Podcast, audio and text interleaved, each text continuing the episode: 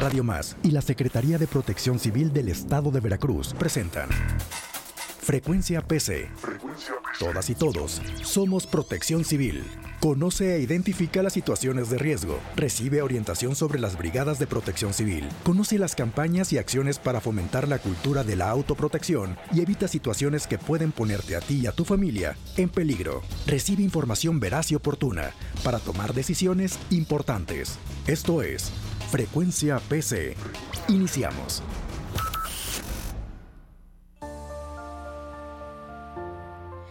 Hola, ¿qué tal? Hola, ¿qué tal? Muy buenos días. Mi nombre es Leticia Rosado y esta mañana de martes 12 de diciembre les damos las gracias por escuchar Frecuencia PC. Todas y todas somos Protección Civil, esfuerzo coordinado entre la Secretaría de Protección Civil del Estado de Veracruz y Radio Televisión de Veracruz. A nombre de la titular de Protección Civil, Guadalupe Osorno Maldonado, agradecemos las facilidades otorgadas por Radio Televisión de Veracruz y Radio Más para la realización de este programa. También, por supuesto, al director Víctor Hugo Cisneros Hernández, al subdirector de Radio Más, Randy Ramírez Leal, y por supuesto a nuestro productor Gumaro García y también a los másters que se encuentran del otro lado de la cabina, Alfonso Celedón, Alex Enríquez. Gracias, gracias por apoyarnos como todas las mañanas de martes. Antes de iniciar, bueno, queremos aprovechar el espacio para felicitar a las Guadalupes, a las, a las Lupitas que hoy están celebrando su cumpleaños y su santo. Muchísimas felicidades. A quienes nos escuchan desde todas las frecuencias de Radio Más en el estado de Veracruz y en las ocho entidades circunvecinas, gracias. Y también a quienes nos sintonizan a través de las redes sociales, muchísimas gracias por escucharnos y hacer un esfuerzo por eh, estar con nosotros todos los martes. Recuerden que lo que nosotros vamos a platicar aquí, esperemos que les sirva para su vida cotidiana. Estamos transmitiendo totalmente en vivo desde el Cerro de la Galaxia en Jalapa, capital del estado de Veracruz. Y el programa de este martes lo vamos a dedicar a hablar sobre el estiaje y sus consecuencias. Y para ello tengo el gusto de que me acompañe en esta mesa de trabajo mi compañero, el maestro José Llanos Arias, jefe de departamento de fenómenos atmosféricos. Pero antes vamos a escuchar el estado del tiempo.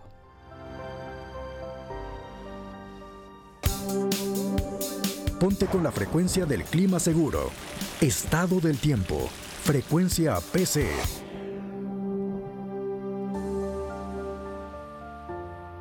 Y bueno, Pepe, qué gusto que nos acompañes esta mañana en vivo y a todo color desde la cabina de Radio Más, en donde, bueno, antes de entrar a la entrevista que tú nos vas a platicar sobre el estiaje y sus consecuencias, coméntanos cómo va a estar el estado del tiempo para este martes y el resto de la semana. ¿Qué tal, Leti? Muy buenos días. Un saludo para todo el auditorio. Bueno, pues mira, eh, quiero comentarte que vamos a una semana, diríamos, típica de un mes de diciembre para el estado de Veracruz, en el cual pues el ambiente es de fresco a templado al mediodía y durante las noches madrugadas pues con un ambiente eh, eh, fresco a frío. Incluso existe la posibilidad que buena parte de los siguientes días de la semana tengamos la presencia de nieblas, lloviznas y lluvias en cualquier punto de la entidad veracruzana. Por supuesto, las nieblas y lloviznas en zonas de montaña serían durante las tardes, las noches, en zonas de llanura y costa, principalmente durante la madrugada, primeras horas de la mañana. En la zona de costa se va a estar manteniendo el, ambiente, eh, perdón, el viento del norte eh, con velocidades eh, para hoy martes, mañana miércoles entre los 20 y 35 kilómetros por hora, pero probablemente jueves y viernes tengamos ya rachas entre los 45 a 60 kilómetros por hora. Esto pues va, a ser provocado principalmente por eh, la presencia de, una, de, la masa de aire frío que acompañó al frente número 16 y que va a estar recibiendo nuevas aportaciones de aire frío y esto precisamente va a mantener por una parte este ambiente pues eh, fresco a templado al mediodía, este viento del norte que todavía pues eh, puede alcanzar algunas rachas algo fuertes durante jueves y viernes y también el establecimiento de una vaguada sobre el suroeste del Golfo de México que provocará precisamente la, persistencia de lluvias. Incluso jueves y viernes podríamos tener un incremento en la magnitud de las mismas. Por ello, pues eh, eh, pedimos al público se mantenga atento a las eh, a los pronósticos que realiza diariamente la Secretaría de Protección Civil con la finalidad pues de conocer específicamente las zonas donde podrían estarse presentando las lluvias más significativas. En el caso de las temperaturas, bueno, pues ya todos sabemos que pues eh, son las eh, partes altas de zonas de montaña donde se presentan pues los valores más bajos. De hecho, en la región del Valle de Perote, en la falda del Pico de Orizaba, pues probablemente tengamos temperaturas del orden de los 2 grados o incluso por abajo de los 0 grados. Esto, bueno, pues podría propiciar heladas moderadas ocasionalmente en esas eh, eh, zonas eh, altas.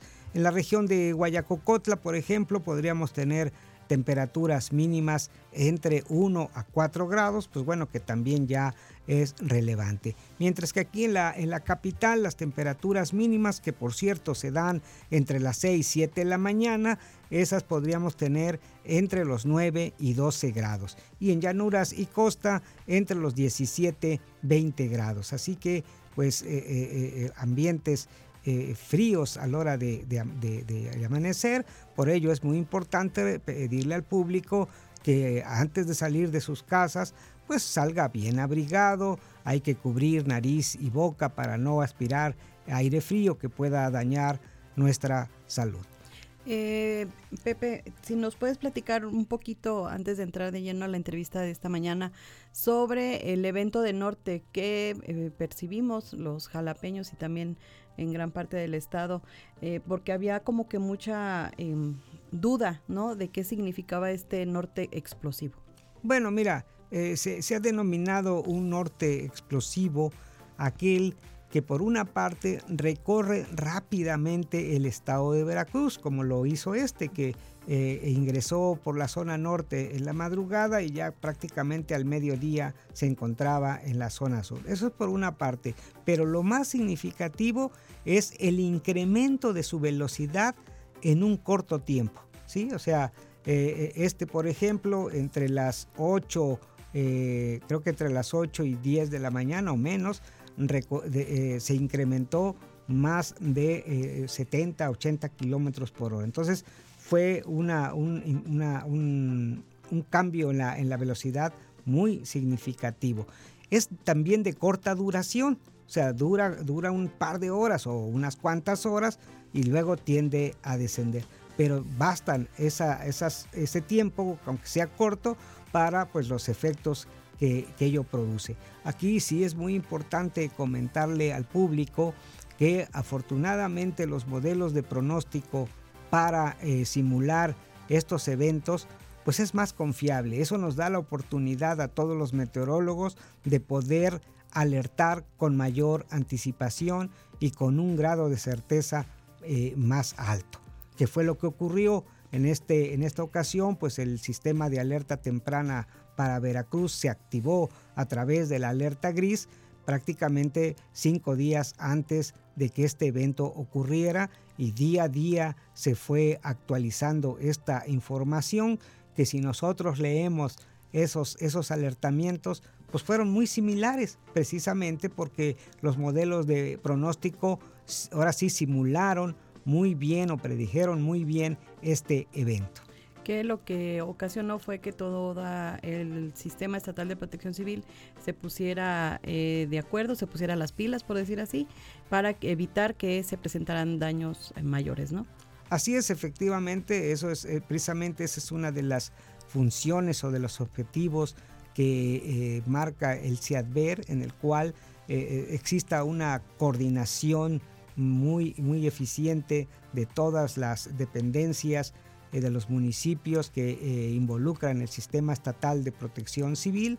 Por supuesto, también que la población tome las medidas eh, precautorias pertinentes. Por cierto, muy importante comentarles que probablemente el fin de semana, el sábado, tengamos la llegada de otro frente frío de menor intensidad, pero no menos importante que en esta ocasión en estos momentos podemos estimar probablemente rachas superiores a los 70, 80 kilómetros por hora, obviamente en zonas de costa. Aquí en la región de Jalapa todavía los modelos no nos están indicando cuál puede ser su intensidad, pero seguramente quizás mañana miércoles o a más tardar el jueves, la Secretaría de Protección Civil tendría que emitir un aviso especial o la propia alerta gris para nuevamente pues se tomen las previsiones correspondientes. Estaremos atentos y alertas sobre este eh, nuevo frente frío. Y bueno, Pepe, nos despedimos de tu sección del estado del tiempo para entrar de lleno a la entrevista.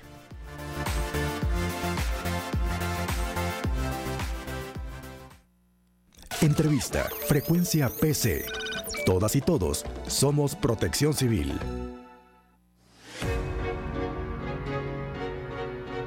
Bueno, Pepe, este, platicábamos hace como dos, tres semanas, ¿no? Sobre, sobre este tema del estiaje y sus consecuencias, porque eh, creemos y ustedes como expertos valoran que va a estar un poco complicada la, temporada del estiaje y bueno, la sequía.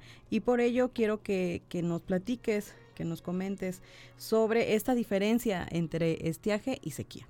Sí, claro. Mira, eh, Leti, en el, en el caso del estiaje es una disminución del de, eh, caudal que llevan nuestros arroyos, ríos, incluso las propias lagunas. ¿sí? Entonces, en, esta época de estiaje, que más o menos se da con mayor severidad entre los meses de febrero a mayo, bueno, pues reducen eh, su, volumen o reducen su, su eh, este, escalas que, llevan los ríos o la, el nivel o la escala que tienen las lagunas. Incluso algunos pues hasta se secan, ¿no? Ya en las noticias es muy eh, común allá por los meses de abril y mayo pues ver fotografías donde algunos, sobre todo los arroyos más pequeños, están totalmente secos, algunas lagunas también secas. Obviamente esto se debe a la disminución de la lluvia, ¿sí? En el estado de Veracruz tenemos, eh, digamos, dos periodos así muy bien definidos. Uno que todos conocemos, que es el periodo de lluvias, centrado en los meses de verano, y otro, los, eh, eh, los, este, digamos, el periodo donde menos llueve. De por sí ya desde el punto de vista natural de la, de la atmósfera o de la Tierra, pues eh, eh, hay un periodo donde casi no llueve, no quiere decir que no llueva, sino que llueve menos, y ese se centra más o menos entre eh, el invierno y la primavera. Entonces ahí disminuye la lluvia y entonces, pues ahora sí existe esta combinación de la disminución de la lluvia con la disminución de los niveles o, el nivel de los ríos o el volumen o la cantidad de agua que llevan nuestros arroyos y ríos. A eso se le conoce como estiaje. La sequía, por su parte, ya se refiere a cuando tú tienes una disminución de la lluvia dentro de lo que normalmente puede llover al año o en un mes. Por ejemplo, aquí el mes que más llueve en nuestra entidad es septiembre, que en promedio se acumula más de 350 milímetros en todo el estado de Veracruz. Eh, digamos, ahora sí, si sumas los, los 30 eh, eh, días de septiembre, ¿no? Entonces, si tú, si tu lluvia es menor de esos 350 milímetros y además se va, este, se repite en los siguientes meses, pues ya vas teniendo un déficit de lluvia que al final te da ya una, sequía. Por ejemplo, ahorita eh, en el año 2022 tuvimos déficit de lluvia en el estado que eh, de acuerdo a la Comisión Nacional del Agua, era el primer año, era el segundo año, perdón, con menos lluvia desde mil, eh, este, es 1900, 1940, eh, creo que para, a nivel nacional, a nivel nacional. Y a nivel local en los últimos 40, 41 años, a nivel de Estado, 41 años. Pero este año, el 2023, es el primero ya en los últimos 42 años eh, que eh, tenemos una lluvia menor a lo que debe llover hasta el mes de noviembre. Incluso ahorita, aunque llueva diciembre, pues probablemente ya no nos recuperemos. ¿Qué implica esto? que vamos a iniciar el año que viene con déficit de lluvia. y, si, y si por sí enero, febrero, marzo, abril y mayo es donde menos llueve, pues se nos puede complicar. A eso, a eso eh, eh, decimos nosotros. Y de ahí derivar esta sequía y por lo de ahí puede de, ahí puede derivar una sequía, incluso si para el año que viene eh, existe retraso de las lluvias, que no se dé en junio, que no se dé en julio, eso nos complica aún más la situación o nos puede complicar aún más la situación. Y lo, lo que sabemos y lo que lo que ya padecemos, al menos aquí en Jalapa, y eh, entiendo que podría ser en todo el resto del estado, es que pues al no haber sequía, obviamente, al haber sequía obviamente pues no hay agua, ¿no? Así es, efectivamente, y ahí me lleva a otra a otro punto de la sequía. La sequía hay diferentes tipos de sequía. La sequía meteorológica es la que te acabo de explicar, que tenemos menos lluvia. La sequía hidrológica es que precisamente los ríos, arroyos, nuestras fuentes de abastecimiento disminuyan y de ahí ya no podemos o, las dependencias correspondientes no pueden surtir eh, el agua a nuestros hogares, ¿no? Sí, existe la sequía hidrológica cuando ya no los ríos ya no llevan agua, cuando los pozos ya no pueden este, sacar agua, pues entonces la, el riego o el propio eh, el cultivo de temporal, pues también puede traer este, eh, se puede dañar y obviamente la producción merma. Y de ahí te puedes ir hasta la sequía socioeconómica, cuando ya hay problemas sociales.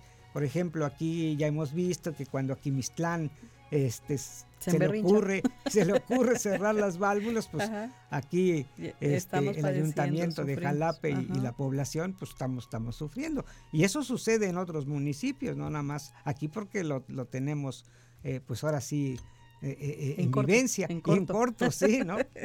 Pepe, ¿cómo se prevé el estiaje para el 2024? Mira, ahorita tenemos un fenómeno que se llama el fenómeno del niño.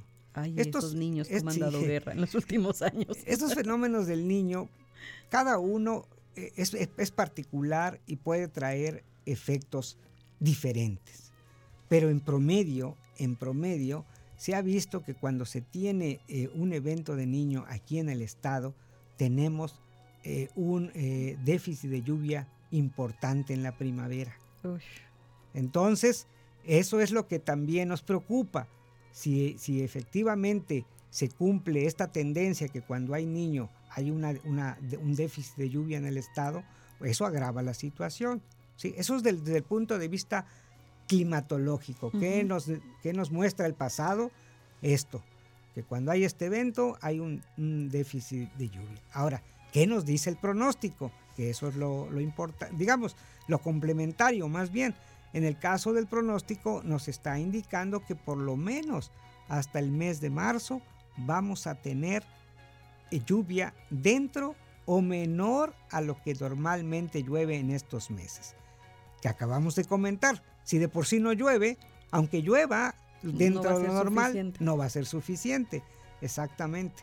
Entonces, pues de ahí la importancia que como autoridades, como público, pues estemos atentos. Y en el caso particular de nosotros, que creo que nos corresponde, como sociedad estoy hablando, eh, nos corresponde este, eh, eh, buena parte o, más bien nos corresponde una participación activa, es de que ahorremos el agua. O sea, nos vienen diciendo desde hace mucho tiempo ahorremos el agua, ahorremos el agua y, creo que no, ahora sí, nos ha entrado no nos ha entrado, no nos ha entrado en el chip, exacto. Eh, ¿Qué ríos se afectan más por el estiaje, Pepe?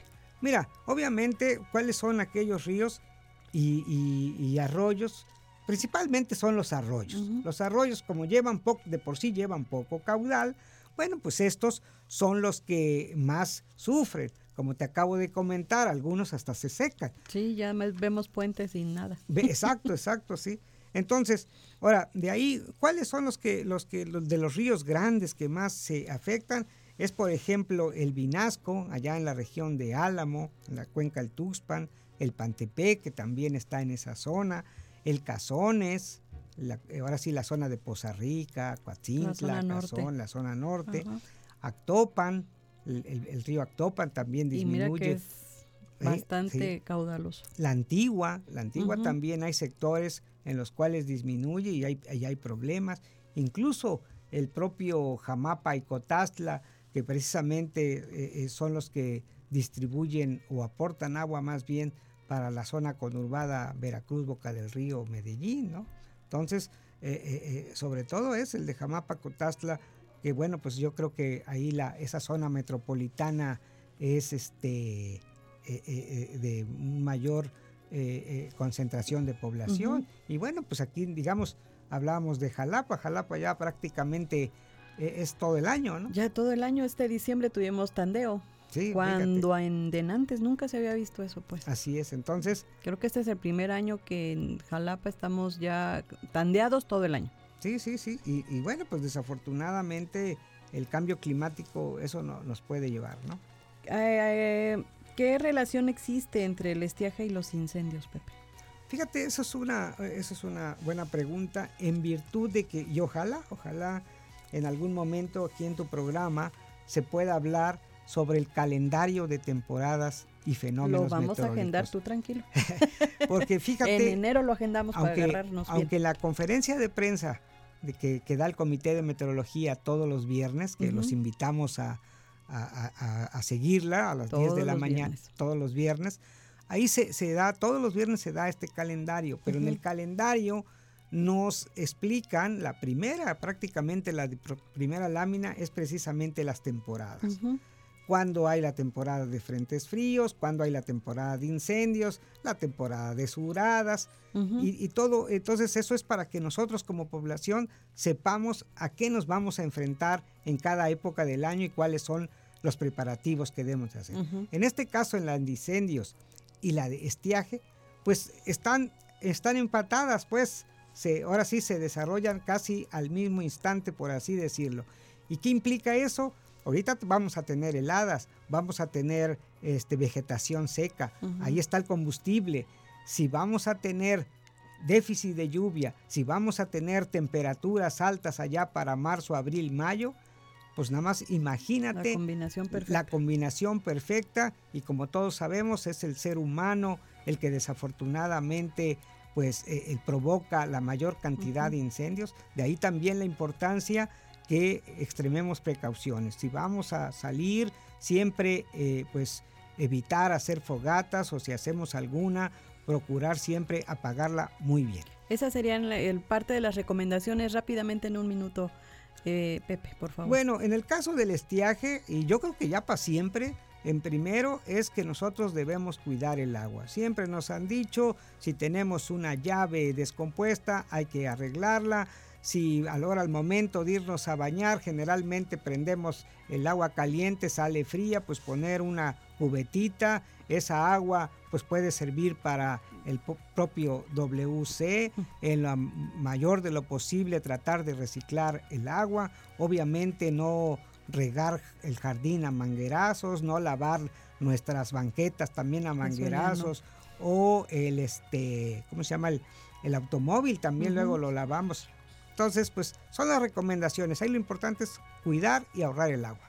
Muchísimas gracias Pepe, muchísimas gracias por estas recomendaciones y esperamos que tomen en cuenta todo lo que platicamos este martes porque eh, ya el 2024 pues está prácticamente a la vuelta de la esquina y como bien lo, lo acaba de comentar mi compañero Pepe Llanos, eh, se antoja para que sea muy complicado en el tema del estiaje y por ende la sequía. Muchísimas gracias Pepe. Este, el calendario lo agendamos, por supuesto, lo vamos a agendar para una próxima entrevista. Mi nombre es Leticia Rosado, esto es Frecuencia PC, todas y todos somos Protección Civil. Radio Más y la Secretaría de Protección Civil del Estado de Veracruz presentaron Frecuencia PC. Todas y todos somos Protección Civil con Leticia Rosado. Te invitamos a escucharnos el próximo martes a las 8.30 de la mañana por Radio Más, la radio de los veracruzanos. Frecuencia PC. Todas y todos somos Protección Civil.